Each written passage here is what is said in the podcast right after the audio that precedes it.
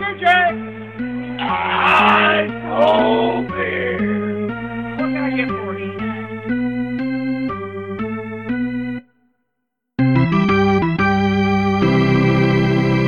欢迎收听棒球伊甸园第二十集，我是 Adam。那上一集呢，我们在芝加哥，然后我看完的比赛的当天，如果我没有记错的话，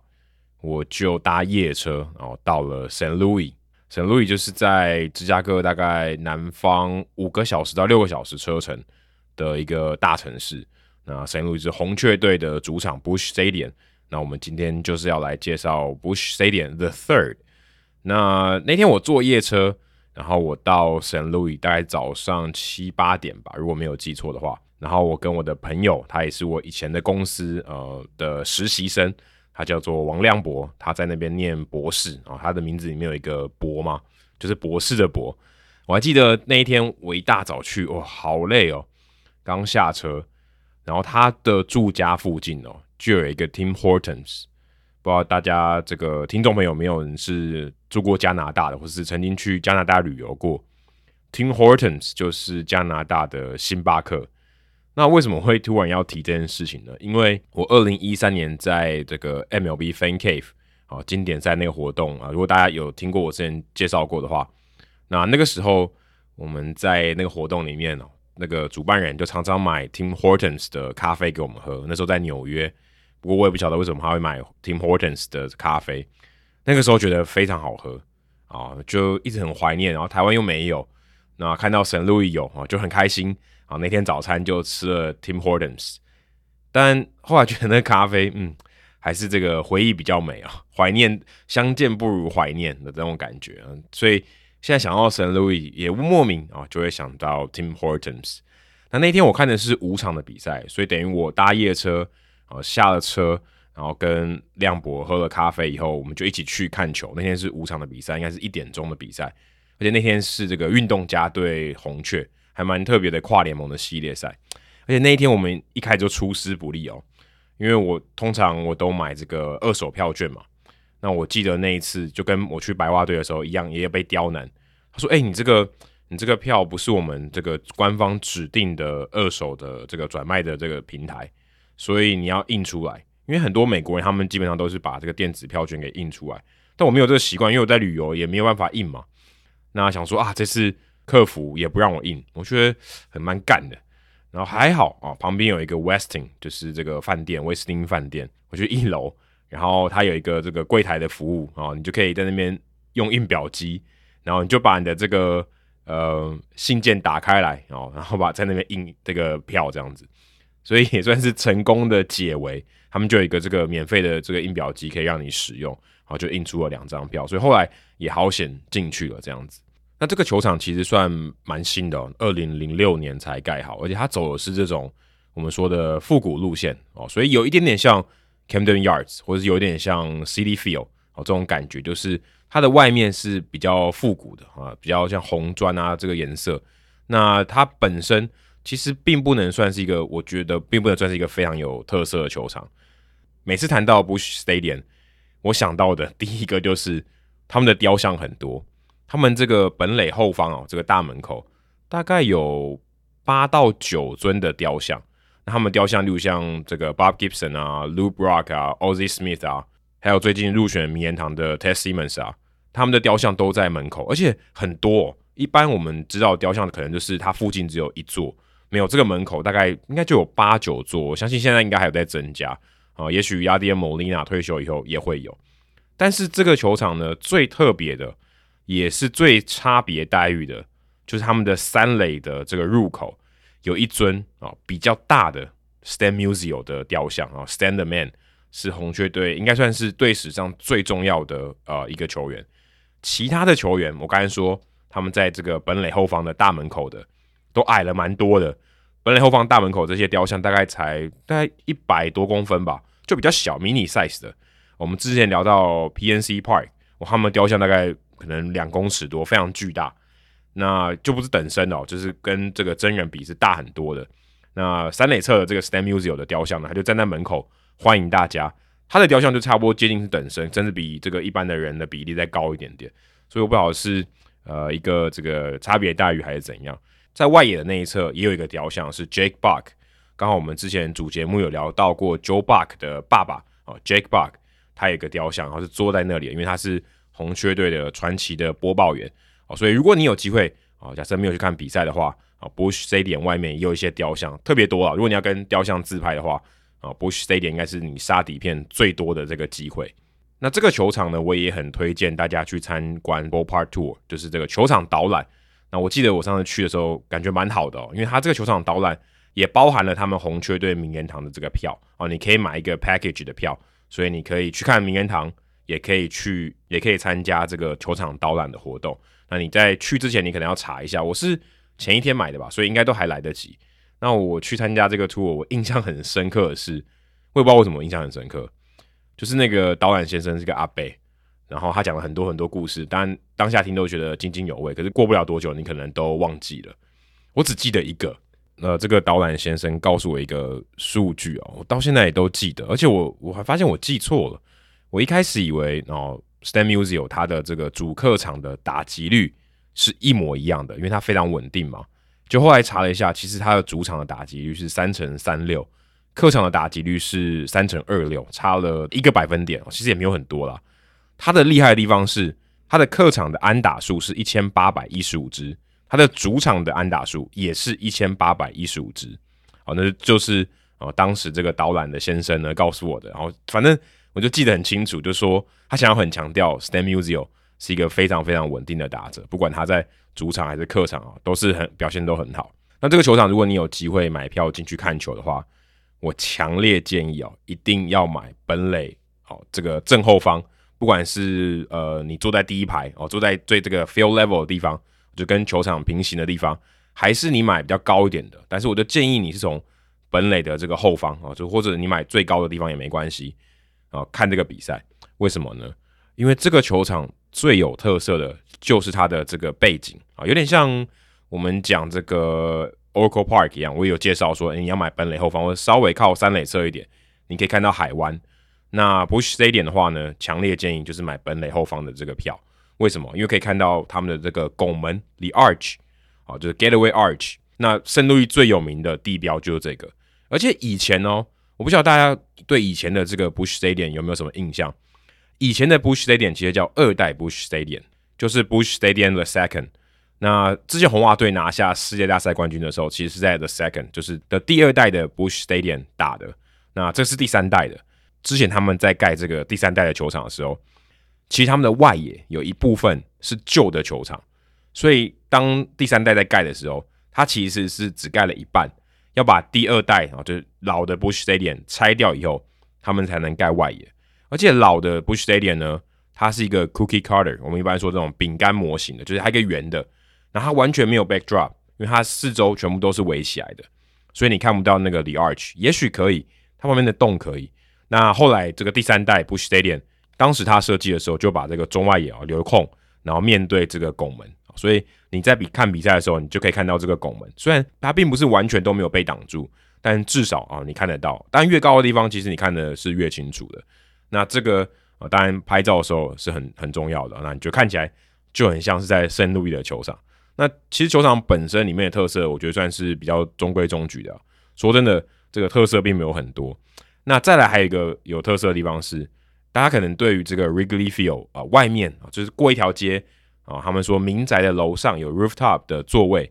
诶，其实在这个 Bush Stadium 也有，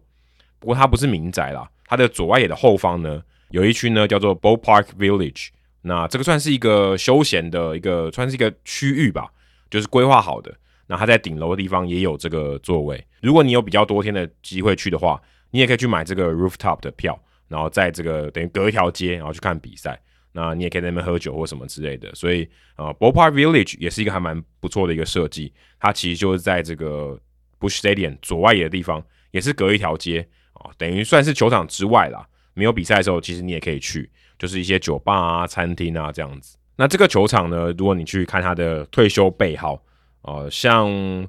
我们之前有讲过，Gene Autry 他在这个 Angel Stadium 还有他退休的背号。那在 Bush Stadium 呢也有啊，他们的这个老老板 August Bush，他有一个八十五号的背号，哦，在那边退休。不然其实以前比较少人穿这种比较大的号码。你在中外野 batter's eye 的后面哦，就可以看到这个退休的背号。他其实呃，应该这样讲，应该是走道的后面的那个建筑物啊，他就有他的退休的背号。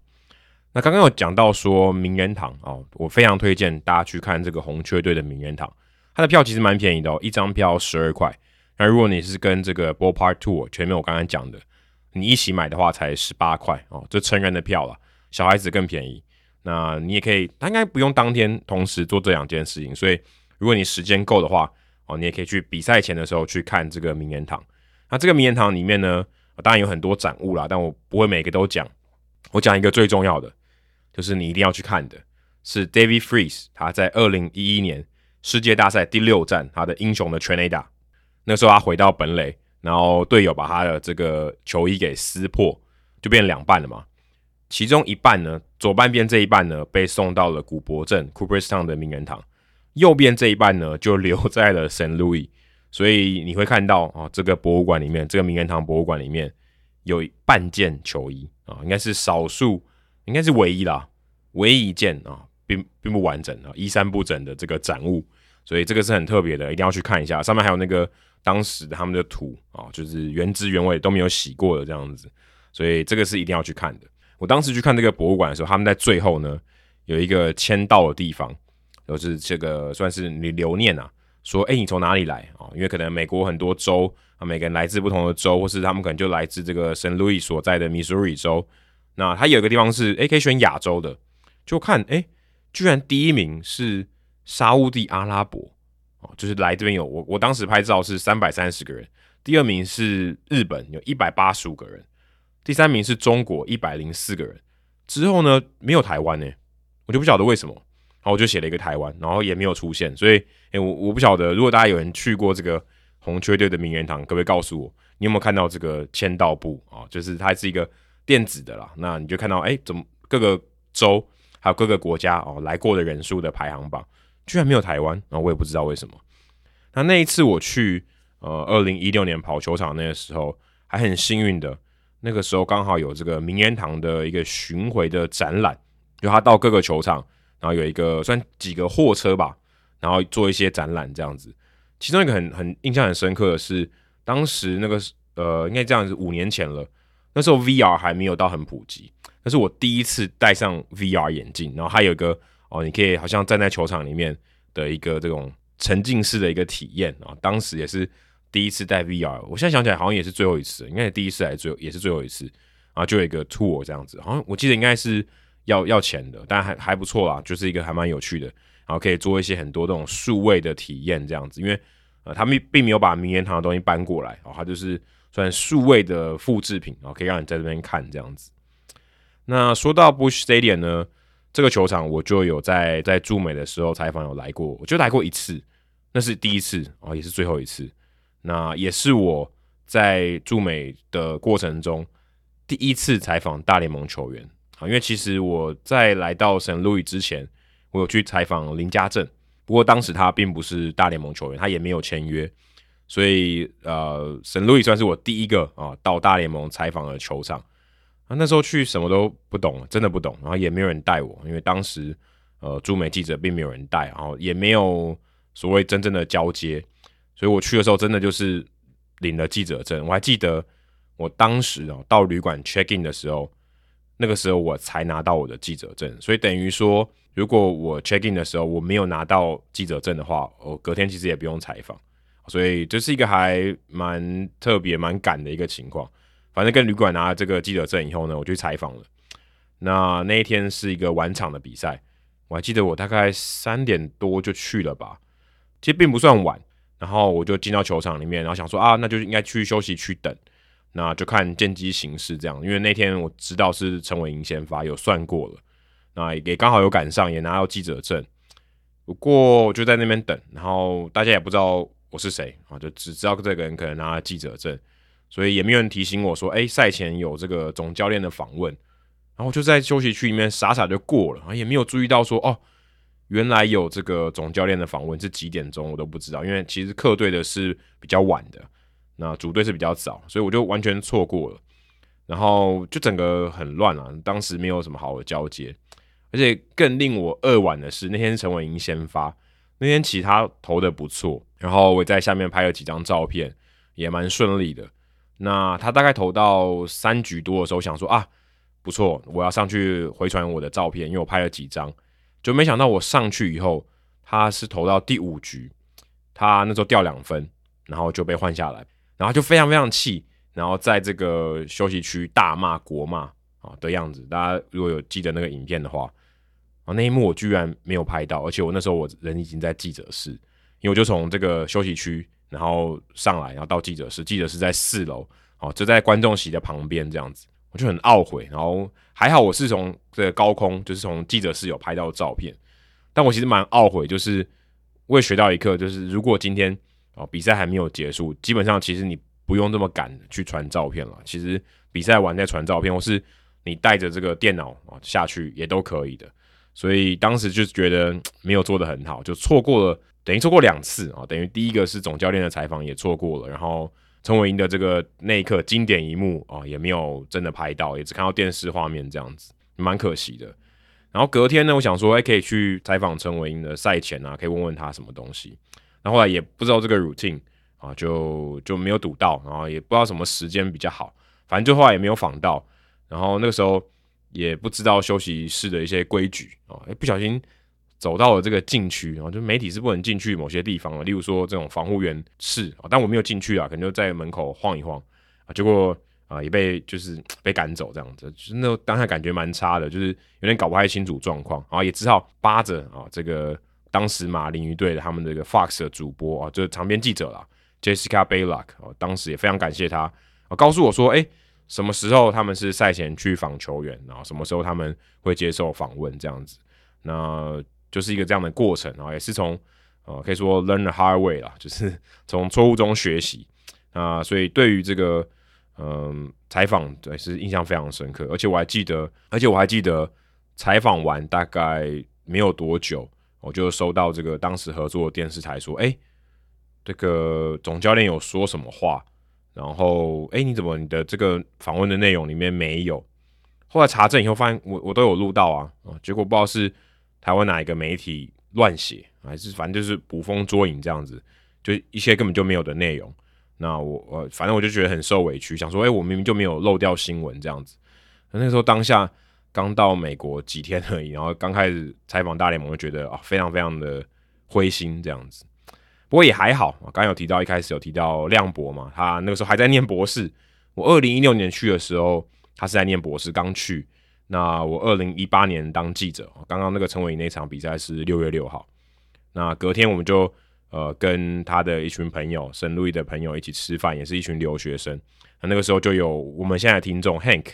还有之前我们在主节目也有采访过的 Nelson 啊，他的姐姐哦是在圣路易念书。他说他弟弟也很喜欢棒球，所以我们就后来还在匹兹堡，我们就介绍认识这样子。所以那个时候也。觉得还蛮窝心的，有异乡有朋友，有台湾人可以照应。那时候我们我记得，呃，采访结束哦，就陈伟英比赛完的隔天，然后那天也有比赛。那比赛完以后，我就跟他们去吃个饭，在旁边的一个餐厅，我蛮推荐的，叫做 Three Sixty，就是三百六十度。那是在这个球场的左外野后面哦，它是一个高楼，所以你可以在顶楼哦看俯瞰这个球场啊。那个餐点也还不错，如果大家有机会去的话哦，也可以去这个 Three Sixty。哦，去用餐这样子，如果没有比赛的话，你也可以俯瞰球场，也是蛮不错的，对吧、啊？所以 Bush Stadium 哦，有一些蛮特别的回忆啦。对，算是我驻美呃一个蛮惨烈的开始啊、也分享给大家。好，以上就是棒球伊甸园第二十集的内容啊，希望大家会喜欢。那如果你有去过 Bush Stadium 的话，也欢迎你分享你的照片，还有分享你的经验到我们的社团。好，今天的节目就到这里，谢谢大家，拜拜。